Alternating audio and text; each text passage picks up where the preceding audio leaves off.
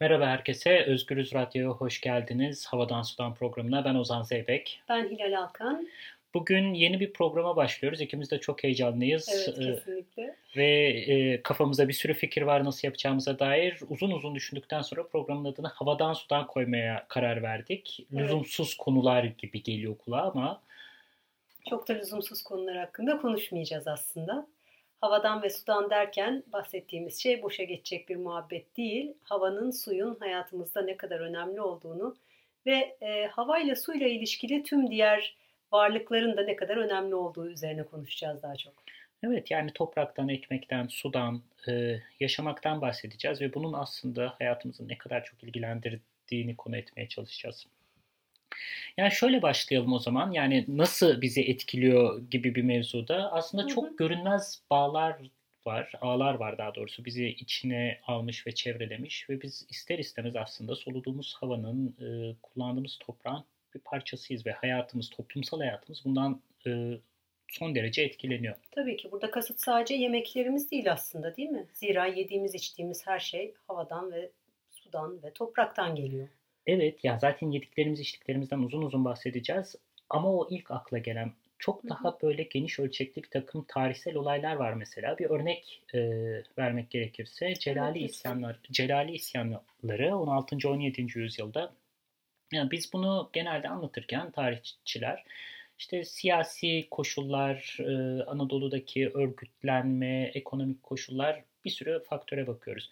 Halbuki aynı dönemde küçük buzul çağı denen bir dönem yaşanıyor Anadolu'da. Bütün dünyada mı Anadolu'da mı? Anadolu'da yaşanıyor. Daha doğrusu farklı bölgelerde yaşıyordu ama Anadolu'da o dönem bu yaşanıyor ve insanların gıda üretimi e, sekteye uğruyor. Yani yeterince vergi veremiyorlar. Vergi var. Havalar fazlaca soğuduğu için. Evet yani küçük buzul çağı denilen şey. Şimdi bunu yapan insanlar ya biz küçük buzul çağına girdik vergi veremiyoruz o yüzden ayaklanıyoruz demiyorlar muhtemelen. Kendileri bunu bilinçli bir şekilde böyle yaşıyor olmayabilirler. Tek sebep bu da denemez. Yani o yüzden bu oldu diye hemen böyle basit sonuç sebep sonuç ilişkisi de kuramayız. Ama bunun da bir etkisi var. Vergi yüklerinin aşırı gelmesi insanlara. Hı hı. Ürettikleriyle uyumlu değil artık vergi. Evet. Peki bu, ya, bu ta- çağın neden oluyor? Ya bir sürü onların da aslında bir sürü tartışma var bu konuda. Tek bir sebep gene bulmak çok zor ama çok ilginç. E, Moore ve Raj Patel e, Seven Cheap Things e, nasıl çevrilebilir bu? İşte yedi ucuz şey diye çevrilebilir belki bu kitap. İlginç bir iddiada bulunuyorlar. Anadolu'daki buzul çağı 16. 17. yüzyıl daha önceki bir devirdeki bambaşka bir kırılmadan ortaya çıktı. Sömürgecilik. Yani Amerika'nın keşfi diyelim isterseniz. Keşif değil, istilası aslında. Nasıl bir bağlantı var? Avrupalılar e, Güney Amerika'ya ya da daha doğrusu işte Karayiplere ve Güney Amerika'ya varıyorlar ve orada büyük bir katliam yaşanıyor. 15. Hı. 16. yüzyıldayız. Katliamdan da kasıt yani sadece herkes kılıçtan geçirmiyorlar ama hastalıklar, işte zorla insanları madende çalıştırma ve bazı yerlerde mesela Meksika'da nüfusun %95'i bir 100-150 senelik dilimde yok oluyor. Bu, bu korkunç. Bu esnada e, ormanlar geri yürüyor, insan faaliyeti duruyor, insan nüfusu azalıyor dünyada ve ormanlar geri yürüdüğü zaman da karbon bağlanıyor gökyüzünden. Karbonun bağlanması da havaların soğuması anlamına geliyor ve hemen o coğrafyada anında olan bir şey değil. 200 yıl sonra bambaşka bir yerden etkisi olabileceğini düşünüyor şu an bazı bilim insanları. Şu anda yaşadığımızın tam tersi yaşanıyor yani. Şu anda fazlaca karbon bulunduğu için atmosferin ısınmasından bahsediyoruz. O zaman ise görece daha az karbon bulunduğu için küresel bir soğuma yaşanıyor. Evet. Ve bu... yine insan faaliyetiyle alakalı olarak. Evet çünkü insanlar dünyayı çok uzun bir süredir değiştiriyor ve tekrar hani geri dönecek olursak ayaklanma, Osmanlı, işte orada dönem politik hizipler vesaire biz böyle de anlatabiliriz bu hikayeleri ve böyle anlatmak zorundayız bu arada. Yani her şey çevreden ötürü oluyor Hı. demek büyük bir yanlış olur. Fakat hiç görmediğimiz başka faktörler, çok daha uzun soluklu faktörler hayatımızı, toplumsal hayatımızı e, derinden etkiliyor. Başka göçlerle de ilişkisi var pek tabii ki iklimdeki değişikliklerin değil mi? İşte Asya'da yaşanan büyük kuraklıkların yaşa, e, e, neden evet, evet. olduğu büyük göçleri biliyoruz.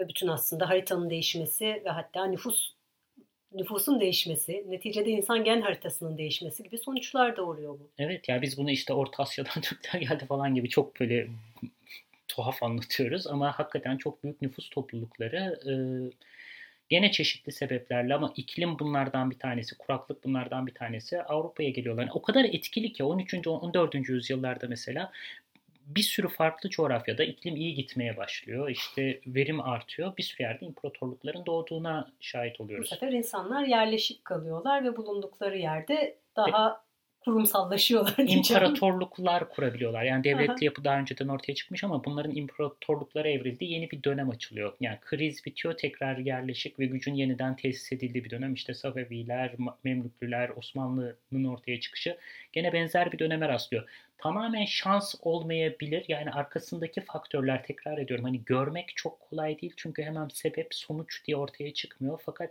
beraber düşünmemiz gereken bir hikaye. Ve tekrar ana fikir hava ve su dediğimiz aslında toplumsal hayatı, insan hayatını çok ciddi şekilde etkiliyor. Her biz her zaman farkında olmasak da. E tabi bunun zaten en önemli örneği tarıma geçiş ve tarıma geçişle birlikte insanın nasıl değiştiği, hayvanların nasıl değiştiği değil mi? Evet, yani e, öyle bir şey ki biz sürekli dış dünyayı değiştiriyoruz. E, dış dünyada sürekli bizi değiştiriyor. Bir alışveriş halindeyiz. Yani hem yediklerimiz, içtiklerimiz ama çok daha farklı şekillerde de değiştiriyoruz. Mesela ateşi buldu insan falan deyip geçtiğimiz bir hikaye var. Ateşi bulmasıyla ki yaklaşık e, 400 bin senedir insanın ateşi kullanabildiği düşünülüyor yaklaşık ve planlı şekilde arazi açıyor. Şu an var olan türlerin gene bilim insanlarının yaptığı araştırmalar aslında çok büyük oranda insanın ateşine, insanın yaktığı ateşe uyum sağlayabilmiş türler olduğu düşünülüyor. Yani bu çok büyük bir şey. O anlamda böyle bir doğal var. insandan ayrı bir yerde duruyor değil. Çok uzun bir süredir bizim hayvanlarla, bitkilerle tarihimiz iç içe geçmiş durumda. İnsan eliyle çevre çok ciddi bir şekilde değişmiş. Çok uzun bir süredir değişiyor. Epeyce e, yakın tarihli ilginç bir örnek olarak bugün Guardian gazetesinde okudum. New York'taki farelerle, sıçanlarla ilgili bir araştırma yapılmış yakın zamanda. Benzer bir araştırma Paris'te de yapılmış. E, iki sıçan türü de orijinal sıçanlardan yani Çin'deki sıçanların atası olan sıçanlardan farklı şekilde insanların sevdiği yiyecekleri seviyorlar. Onlar da e, işte sosis seviyorlar, onlar da bagel seviyorlar, onlar da yulaf lapası ya da croissant seviyorlar. Ve yine aynı insanlarda olduğu gibi onlarda da şey, fazlaca şeker, fazlaca karbonhidrat tüketmekten dolayı benzer hastalıklar ortaya çıkmış. Dolayısıyla yeme alışkanlıkları da bedenlerinin bunun nedenle yaşadığı değişiklikler de insanlarla gerçekten çok benzer hale gelmiş. Tabii birlikte dönüşüyor insanlar ve hayvanlar ve insanların pek de birlikte olmayı aslında arzu etmediği hayvanlar bunlar. Evet yani bazen etkimizin farkında da değiliz. Yani çok zaten basit bir örnek aslında gözümüzün önünde olan bundan 15-20 bin sene önce bizim bildiğimiz gibi köpekler yok. Yani hepimizin bildiği işte köpekler çakallardan ve kurtlardan geliyor.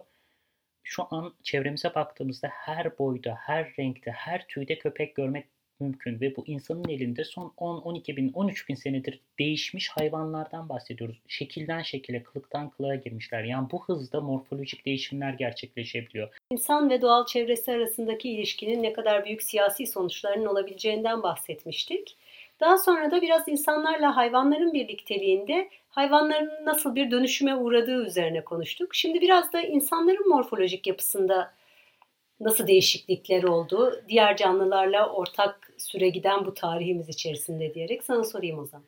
Ya aslında delice değiştiğimizin hepimiz farkındayız. Yani her nesil bir önceki nesilden mesela daha uzun. Nesiller şu son 200-250 senedir değiş yani yeme rejimiyle beraber e, uzamaya başladı. Çekya denilen ülkeye gitmiştim zamanında. Turistik gezide çok da gençtim böyle bir sarayda dolaşılıyor falan. Küçücük bir kapı vardı. İşte burası da kral kapısı diye rehber göstermişti. Çok şaşırdığımı hatırlıyorum böyle. Yani kral niye bu kadar ufakmış ki? Yani özellikle yani bir de bir kral kısadır bir sonraki uzun gelir niye bu kadar kısa yapmışlar? Rehber anlatmıştı. Yani o dönem insanların boyu bu kadar. Ve bana çok böyle çocuk kapısı falan gibi gelmişti. Orada fark etmiştim. Aslında insanların boyu şu birkaç nesildir çılgınca uzuyor. Aynı şekilde deri rengimiz değişti. Aslında biz bunları böyle doğal gibi kabul ediyoruz falan ama coğrafi hareketlilikle beraber insanların hareketliliğiyle deri renkleri, saç renkleri, e, pigmentleri değişiyor. Derimizin altı, üstü bir sürü şey değişiyor. İnsanların kısaldığı bir dönem de olmuştu ama sanki. İnsanların kısalabilmesi mümkün. Eğer bir krize girersek kısaldığı bir dönem ne zamandı? Tarıma geçişle birlikte. Ya o ya oradan başlarsak zaten hikaye bambaşka bir yere doğru gidiyor. yani insan icatlı, mucit, bu kadar zekiyiz, dünyayı yönetiyoruz vesaire. Halbuki buzul çağı bitmese 10 bin sene önce mesela insanlar tarıma geçemeyecek. Ve tarıma geçilmesiyle beraber orada çok gene bir kırılma yaşanıyor. Zannettiğimiz gibi insanlar bir anda sağlığa koşmuyorlar. Üst üste yaşıyorlar. Hastalıklar artıyor. Çalışma şartları zorlaşıyor. Kemikler bükülüyor. O dönemki bulgular çok ilginç. Yani sanki işkence çekermişçesine tarıma geçiliyor. Peki bu niye yapılıyor gibi bir soru sorulabilir. Yani madem bu kadar zararlıydı ve hastalıklar artıyordu ve ölümler artıyordu niye insanlar tarıma geçti? Bunu bir sonraki bir başka programda konuşalım diye bırakalım şimdilik. Tamam ama yine de kemikler bükülüyor kısmını çok merak ettim. Yani çünkü tarım denilen şey e, insanın e, koşması, zıplamasına yönelik bir faaliyet biçimi değil aslında. Yani olduğun yerde özellikle mesela pirinç yetiştiriliyorsa olduğun yerde bükülerek iş yapıyorsun saatlerce. Evet, belimiz kopuyor doğru. Belimiz, beli kopuyor insanların evet. Ve bu da bizi değiştiriyor. Yani çalışma Hı. koşulları bizi değiştiriyor. Yani bu kadar icatlı, bu kadar akıllı top insanlar e, iklim olmasaydı tarıma da geçemezdi. Devletler de kurulamazdı. O yüzden çevre her zaman arkada bir aktör olarak aslında var. Çok yakın zamanda böyle bir etki üzerine de aslında e, yazılan çizilenler var. Suriye Savaşı ile ilgili olarak da iklimin rolü üzerinde duruluyor. Her ne kadar tabii ki bu tek etken olarak kabul edilemeyecek olsa da. Evet yani burada tek etken olmamasının altını bir daha çizelim. Ee, çok önemli bir şey oluyor. Biz e, Suriye meselesini çeşitli şekillerde anlatabiliriz. İşte Esad böyleydi, Rusya karıştı, Amerika, Türkiye bunu yaptı, şunu yaptı vesaire. Ama bütün bunların ötesinde bir de iklim meselesi var orada da. Orada da birkaç faktör var ama 2006-2011 arasında e, Suriye'de büyük bir kuraklık yaşanıyor. Evet. Ya, yağmur yağmıyor. E, yaklaşık 1 milyon insan e, iç göç, e, kırsaldan şehirlere doğru göç Hı. etmeye başlıyor. Bu çok büyük çünkü Suriye'nin nüfusu zaten o kadar büyük değil. E, savaştan önce 23-24 milyon eğer yanlış bilmiyorsam. E, ve zaten sonraki krizde patlamada toplumsal isyan da bu göç alan şehirlerden başlıyor. Dara'da, güneyde başlıyor mesela ve orada büyük bir kriz yaşanıyor. Şimdi bu yüzden oldu demek gene çok kolaycı olur. Yani çevre bizi Tabii belirledi. Ki. Ama e, orada kaybedilen zeminlerden bir tanesi hayvanların %80 ölüyor. Bazı geniş tarım arazileri kullanılamaz hale geliyor ve insanlar fakirleşiyor ve bunun sonucunda da bir toplumsal patlama oluyor.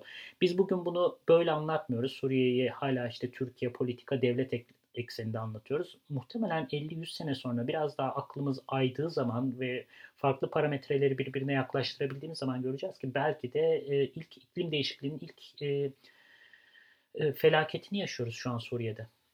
Tabii bu sadece Suriye ile sınırlı bir felaket olarak da kalmadı. Peşi sıra gelen göç ve onun yarattığı siyasi dalgalanmalar şu anda dünyanın bir sürü yerini çok güçlü bir şekilde etkiliyor. Sınır rejimleri değişiyor, göç politikaları değişiyor, Sağın şey. yükselişiyle bunun ciddi şekilde alakası var. Ya Brexit bile bu yüzden oldu diyemez miyiz? Yani kapıları kapamaya çalışan bir ülkeydi. Tek sebep tekrar bu değil. Bu yüzden oldu diyemeyiz tabii de evet bunun da muhakkak etkisi var dememiz gerekiyor. Evet ya medyanın evet. rolü var, politika, Hı-hı. bir sürü aşınmışlık, gelir adaletsizliği hepsini konuşalım zaten. Ama e, dışarıdan gelen insanlara kapıları kapamaya çalışan, içe kapanan sağın yükselişiyle korelasyonlar kurabileceğimiz bir değişiklik yaşıyoruz. Yani milyonlarca insan ülkelerinde barınamayıp Avrupa'ya geçmeye çalışırken yaşadığımız ülkede de şu an Almanya'da da İngiltere'de de bir sürü ülkede Hollanda'da, Polonya'da, Macaristan'da ırkçı partilerin yükselişine tanık oluyoruz ve tam da bu insanlara karşı konuşuyorlar. Yani bu insanlar evet. nasıl gelmesin?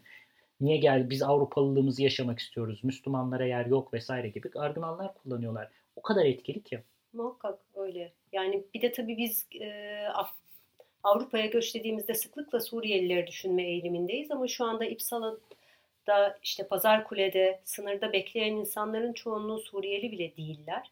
Hani Türkiye bir göç geçiş noktası olarak yoğun bir şekilde Afrikalıların da bulunduğu bir ülke ve Afrikalıların gelişinin de iklim değişikliğiyle gerçekten çok alakası var. Afrika'da da yani geçtiğimiz son 50 senede özellikle çok yoğun bir kırdan kente göç yaşanıyor. Çünkü şimdi daha öncesinde alışık oldukları iklim döngülerinden çok daha farklı döngüler ortaya çıkmış durumda. Bundan da kastım şu, e, kırsalda yaşayan insanlar için örneğin işte Afrika boynuzu dediğimiz Eritre, Etiyopya, Cibuti gibi ülkelerde kuraklık rutin olarak tekrarlanan bir şey. 3 senede bir kuraklık oluyor, 4 senede bir kuraklık oluyor. İnsanların da ellerinde bir e, kısım bir olanaklar var. Bu kuraklıkla baş edebiliyorlar. O esnada biriktirdiklerini yiyorlar. Sonraki sene yağmur yağacağını biliyorlar. Şimdi kuraklık bir başlıyor. 8 sene boyunca hiç yağmur yağmıyor. Dolayısıyla ellerinde ne var ne yok bitiyor. Hayvanlarını satmak zorunda kalıyorlar ve şehirlere göç ediyorlar. Ancak şehirlerin de ne bu kadar insanı besleyecek bir iş yaratma kapasitesi var ne de öyle bir altyapısı var. Neticede bu altyapıya ve bu iş yaratma kapasitesine sahip olan kuzey ülkelerine doğru çok büyük bir hareket yaşanıyor şu anda Afrika'da. Uf, yani ve gözlerimizin önünde oluyor. Her yerde bir kriz hissi sende de var mı? Hani dünya ayaklarımızın altından çekiliyor. Her şey değişiyor. Bütün bildiklerimiz, koordinatlarımız değişiyor hissi. E, evet var. Yani hele de böyle karantina falan beklerken burada oturmuş. evet koronavirüslü bir e, dünyadayız şu an. Ya o o ayrı bir mevzu ama bu kadar büyük göç dalgaları yaratan bir hareket var karşımızda ve bizim buna neredeyse şuurumuz tamamen kapalı ve hatta Türkiye'nin çeşitli politikaları ben gene Suriye'ye geri döneceğim. Hı hı. E, yani iklim değişikliği var ama Suriye'de mesela iklimi değiştiren ya da oradaki yağış rejimini, suyu, toprağı değiştiren başka faktörler de var. Biz bunu lise yıllarında hatırlıyorum bir kalkınma, büyüme, başarı hikayesi olarak anlattığımız meseleler başka bir çerçeveden bakıldığında aslında bir ülkenin yıkımına yol açtı gibi düşünebiliriz. GAP'tan bahsediyorum. Güney Anadolu projesinden. Hı hı. Ee, yani biz bunu hep gurur, sizde de muhtemelen öyleydi yani. Hep gururla anlatılan bir hikayeydi. E, Halbuki canım. Bir de yani biz Anadolu'dan görünüm seyrederek büyümüş insanlarız. Evet yani değil mi? Türkiye o bir anda suların, coşacak. Suların akışı o barajlardan aşağıya hepimizin gözünün önündedir herhalde. Hiç düşünmediğimiz ta zamanda bir su konferansı olmuştu. Ee, İstanbul'da gittiğimde çok net hatırlıyorum. Suriyeli delegelerle bunlar hep savaştan önce 2000'li yılların başıydı yanlış hatırlamıyorsam. Türkiye'li delegeler birbirine girmiş. Türkiye diyor ki işte ben suyu vereceğim. Önce bir sene keseceğim o barajın suyunu doldurmak için. Sonra gereken miktarın iki katını veririm sana. Suriyeli delegeler de deliriyordu yani böyle bir saçma bir şey olabilir mi? Tarım öyle bir halt değil. Yani bir sene kestim, iki sene iki katını verdim. Bu değil diyorlardı. Tabii ki bu değil. Böyle bir şey mümkün değil. Ee, bu konuda yani Suriye'deki nehirlerin Türkiye'deki barajlardan nasıl etkilendiği konusunda somut araştırmalar da var değil mi? Ya çok somut araştırmalar var. Yakın zamanda okuduğum bir araştırma da var aslında ondan bahsetmek istiyorum. Ama yani kabaca e, akan su daha az su gitmeye başladı Suriye'ye. Oradaki her şeyi değiştiren bir su krizinin tetikleyicisi oldu GAP projesi. Bunun e, nedenlerinden bir tanesi muhakkak ki Türkiye'de çok daha yoğun sulama yapılıyor. Dolayısıyla suyun önemli bir kısmının tarlalara yönlendiriliyor olması olduğunu tahmin ediyorum. Ama bir başka tarafı da herhalde suyun buharlaşması değil mi? Göletlerden buharlaşma daha fazla olacaktır. Tabii yani o kadar suyu tutup bekletince güneşin altında Güneydoğu Anadolu sıcağında e, su buharlaşıyor. E, suyu kullanıyorsun. E, yeraltı daha çok suyu çekiyor vesaire. Yani bir sürü faktör var orada. E, bir de bunun üstüne yağışların azalması ya da daha doğrusu yağış rejiminin değişmesi gelince Suriye'nin üstüne üstüne bütün oradaki tarımsal üretim e, baştan aşağı değişmiş oldu haliyle. Tek kriz bu değil ama bu krizin son, önemli sebeplerinden biri tekrar. Yani hava ve su bizim hayatımızı çok derinden bir şekilde etkiliyor. Bunun devletlerin yaptıklarıyla, kalkınma projeleriyle ve dolayısıyla bizim e, doğal çevreye nasıl etki ettiğimizle de çok yakından alakası var tabii. Özellikle Suriye'nin Türkiye'de kurulan barajlardan nasıl etkilendiği üzerine konuşmuştuk. Dünya Bankası'nın da bu konuda bir raporu yok muydu? Var. 2008 tarihli bir rapor. Ee, ben de onu kullandım başka bir yazıda. Bu rapor çok e, ya bir yanıyla çok korkutucu bir tarafı var. Çünkü rapor iklim değişikliğinin, gelmekte olan iklim değişikliğinin ve Suriye'nin e, gireceği krizi ön, öngörüyor. Önceden söylüyor daha doğrusu. Rapordan bir kısa pasaj okuyabilirim. Şöyle diyor. Bu yüzyıl içinde iklim değişikliği sebebiyle Suriye'de yağışlar azalacak. 2008 tekrar ediyorum. Kurak mevsimler sıklaşacak ve sıcaklıklar 2 ila 3 derece arasında artacak. Türkiye'deki kar mevsiminin kısalmasıyla beraber Fırat'ın akış düzeni değişecek. Bu iç savaştan önce, bütün bu insanların göç sürecinden önce aslında gayet farkında oldukları e, bir durum var ortada. Fakat raporun geri kalanı o kadar utanç verici ki. Çünkü bunu görmüşler ve getirdikleri çözümler şu. Tahmin yürütebilir misin acaba? Ee, serbest piyasa ekonomisi olsa gerek. Dünya ekonomisine entegre olsun. ihracat yapsın olabilir. Tabii aynen bunlar. Krediler kolaylaştırılsın. Daha çok piyasa, daha çok Tabii. serbest piyasa ve bütün bunlar iklim değişikliğine de gelecek. Gelmedi. Bu, bu bir yanıyla körlük, hiç hazırlıksız olmak denilen hikaye. Kurumsal anlamda hazır değiliz. Çünkü Dünya Bankası yani bu kötü niyet de okunabilir. Fakat benim gördüğüm daha ziyade hakikaten ellerinde belli bir repertuar var ve bu repertuarın dışında çözüm önerileri var, çözüm kiti var. Karşılarındaki sorun ne olursa olsun, iklim değişikliği, göç vesaire vesaire ne olursa olsun çözüm aynı. Liberalleşelim, piyasaları serbest bırakalım. Ee, bazen olmayabiliyor. Hele, hele böyle büyük meselelerde aynı çözümü her yere uygulamaya çalışmak ve körlük aslında bunun adı bir deyişle. Ee, ama bu kalkınma meselesine geri dönersek kalkınmacılığın e, yarattığı tahribatla ilgili bizim önümüzde çok fazla örnek var. Bunlardan bir tanesi de Aswan Barajı yine bir devasa baraj projesi ve yine bir ulusun büyük gururu, o ulusu ayağa kaldıran şey gibi anlatılan Mısır'daki Aswan Barajı. Evet ya orada da hikaye bu da Timothy Mitchell'ın e, kitabından e, yani Aswan Barajı ile beraber 1 milyon insanın e, yaklaşık yanlış söylemeyeyim e, rakamı durgun sularda yetişen bir sivrisinek türünden e, sıtma olması sıtmadan ötürü fakirlerin ölmesi. Bir de orada şeker plantasyonu şeker kamışı plantasyonları vesaire yani bir sürü faktör var. Ve ölüme yol açıyor aslında Aslan Barajı. Görünmeyen başka bir şekilde ilk yani kaza değil, orada bizatihi çalışan insanlar değil ama görünmeyen başka bir yerde başka türlü bir ölüme yol açıyor. Çünkü çok daha bizim göremediğimiz bağlantılarla yürüyor aslında bu ekolojik meseleler. Ee, sebep sonuç ilişkilerini biraz daha farklı bir şekilde yorumlamamız lazım. Daha geniş ölçekte bakmamız gerekiyor. Tam da bu yüzden. Ee, ve bu...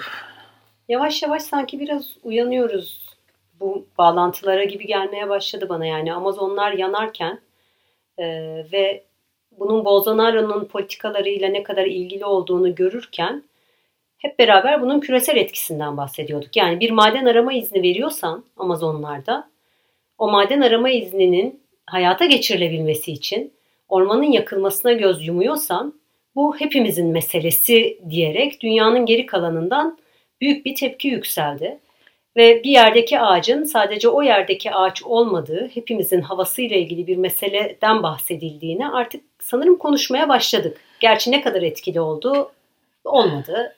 Maalesef Amazonlarda durum gittikçe kötüye gidiyor. Olmadı. Bir de geçmişte de aslında bunun tamamen şuuru kapalı yani aslında geçmişte de bilindiği bir sürü durum var. Ağaçsızlaşmanın nasıl erozyona etki ettiği, nemi nasıl değiştirdiğine dair o kadar çok çalışma var ki yani insanlar öğreniyor ve unutuyor. Fakat en azından burada belki söylemeye çalıştığımız bütün bu şaşalı kalkınma projeleri, gurur tablolarının arka planında görmediğimiz başka uzun soluklu değişimler de gerçekleşiyor. Ve bunlar çoğu durumda havayla suyla ilgili ve gelecek nesillere 50 sene 100 sene hayatını etkileyecek bir takım kararlar alıyoruz. Ve bunu da böyle büyük bir gururla alıyoruz. Çok daha aslında şüphe ederek adım adım ve bir yandan da böyle zerafetle yapmamız gereken işler var. Tabii insanın aklına hemen Kanal İstanbul geliyor ama buralara hiç girmeyelim bugün. Zira zamanın bize ayrılan sürenin herhalde sonuna geldik değil mi? E, evet. E, çok sağ olun. Buraya kadar bizi dinlediyseniz çok teşekkürler. Özgürüz Radyo'da Havadan Sudan programı bundan sonra her hafta bu saatte aynen devam edecek. E, yeniden görüşmek üzere. Sevgiler. Hoşçakalın.